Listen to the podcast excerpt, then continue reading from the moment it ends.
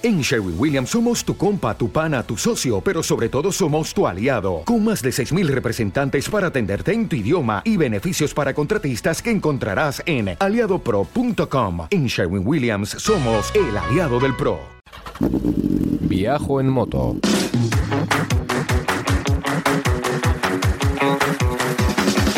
Un podcast de viajes, de aventura, de lugares lejanos o no tanto, y de grandes viajeros o no tan grandes. Hola estimada chavalería, aquí comienza Viajo en Moto, el programa de los viajes en moto. Con Roberto Naveiras. Con traje de geisha en Asturias, en el norte de la península ibérica. Hablamos de viajes en moto, viajes en camión, viajes en furgoneta y mil cosas más. viajoenmoto.com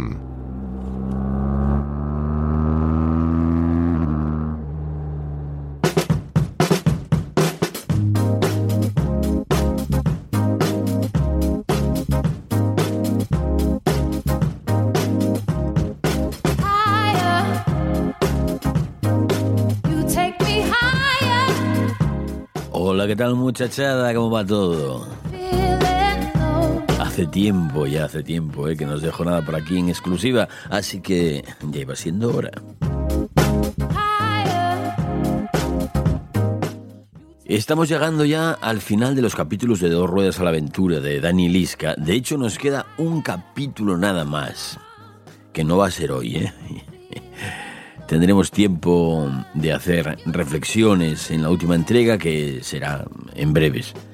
Y lo bueno para esta última entrega de Dos Ruedas a la Aventura de Dani Lisca sería que me enviaréis vuestras opiniones acerca del libro, si os ha enganchado, si ha aburrido, si... no sé, lo que os parezca. Oye, vaya, vaya bien que, que nos leíste este libro, ¿eh? ¡Jo, qué maravilla! Cosas así. Si os gustaba más al principio, que iba con, no sé, con un poco más de música, con algunos efectos especiales y más así, más radionovela, o ahora al final, que era lectura pura y dura nada más.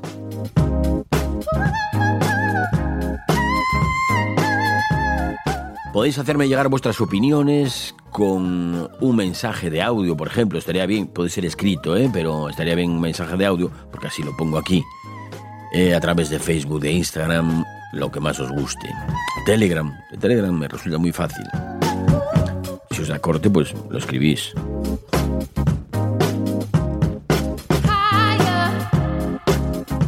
Bueno, eso, que nos queda un capítulo nada más. Este último, mm, bueno, a mí no es lo, que más me gusta. Es como una cosa que me metió ahí de, de relleno y me faltaba más, me faltaba moto.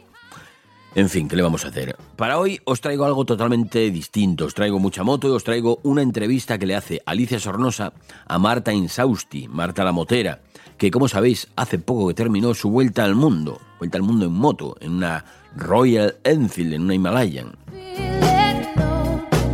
Y este documento que tenemos hoy aquí lo grabó en su día, eh, su día hace 15 días ya, Jorge Llana en la concentración invernal de La leyenda continúa en Cantalejo. No es que sea un audio de mucha calidad, pero es lo que tenemos. Le, bueno, intenté arreglarlo un poco y algo, algo mejoró, no mucho, yo creo que, que no mucho. Es lo que tenemos. En cualquier caso, gracias Jorge.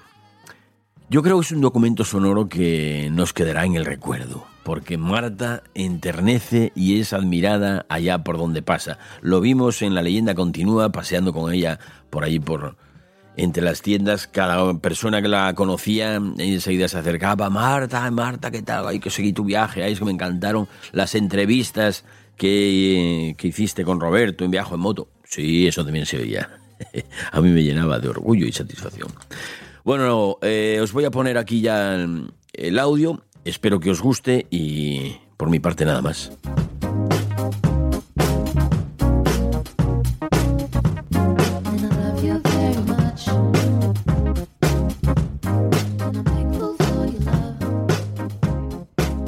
en solitario.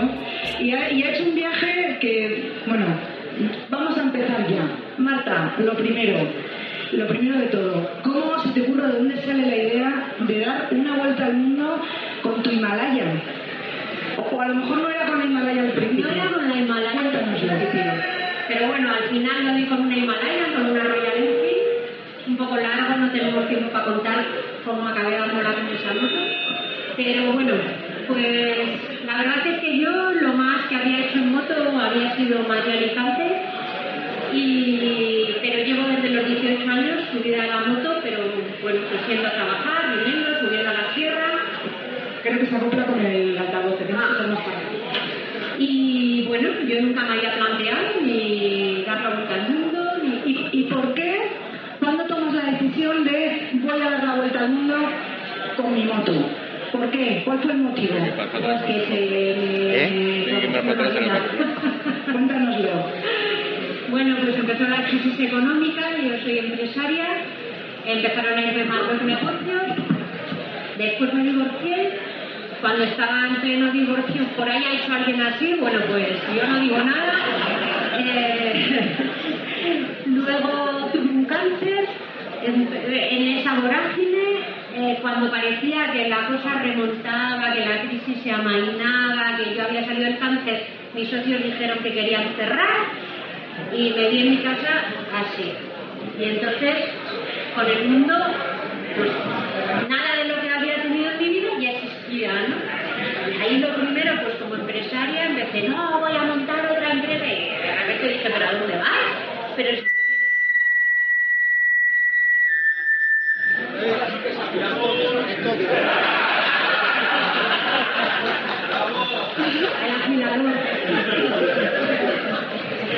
Bueno, entonces eh, me di cuenta que no tenía fuerza para empezar nada y como mi pasión siempre ha sido la moto, pero bueno, he, tenido dos hijos, bueno, pues nunca podía, pero ya eran mayores, es decir, como que de repente me vi con dinero, con tiempo, con mis hijos mayores y dije, joder, pues hazte un viaje en moto, ¿no? Y como locura máxima decidí que me iba a ir a Italia, ¿no? Y dije, ¡guau!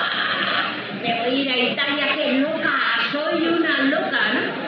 Pero yo no sé, en el año ese que estuve en casa eh, liquidando las empresas, pues se me fue la olla y aquel viaje a Italia, pa, pa, pa, contar por qué, pero acabó en una vuelta al mundo y dije, ¿va a ser más difícil que todo lo que pasó? Digo, Te voy a cortar porque me queréis preguntando cosas Vale. que no se me escapan. Vale, decides que te vas a Italia y que al final acabas dando la vuelta al mundo con tu Himalayan. Pero, ¿por qué, al final, el porqué de este viaje? Aparte de que creo que muchos de los que hemos hecho vuelta al mundo, o que hemos hecho viajes largos, ha sido como para cortar un poco con la vida que teníamos, porque hay muchas cosas alrededor que, no, que empiezan a no ir bien y decides, bueno, entre quedarme aquí largarme, me largo. Bien. Pero, ¿por qué? Eh, ¿Cuál era el fondo de, de esa vuelta al mundo? bueno, yo soy socia de la Fundación Vicente Ferrer, de la ¿Te está gustando este episodio? Hazte fan desde el botón Apoyar del podcast de Nivos. Elige tu aportación y podrás escuchar este y el resto de sus episodios extra. Además, ayudarás a su productor a seguir creando contenido con la misma pasión y dedicación.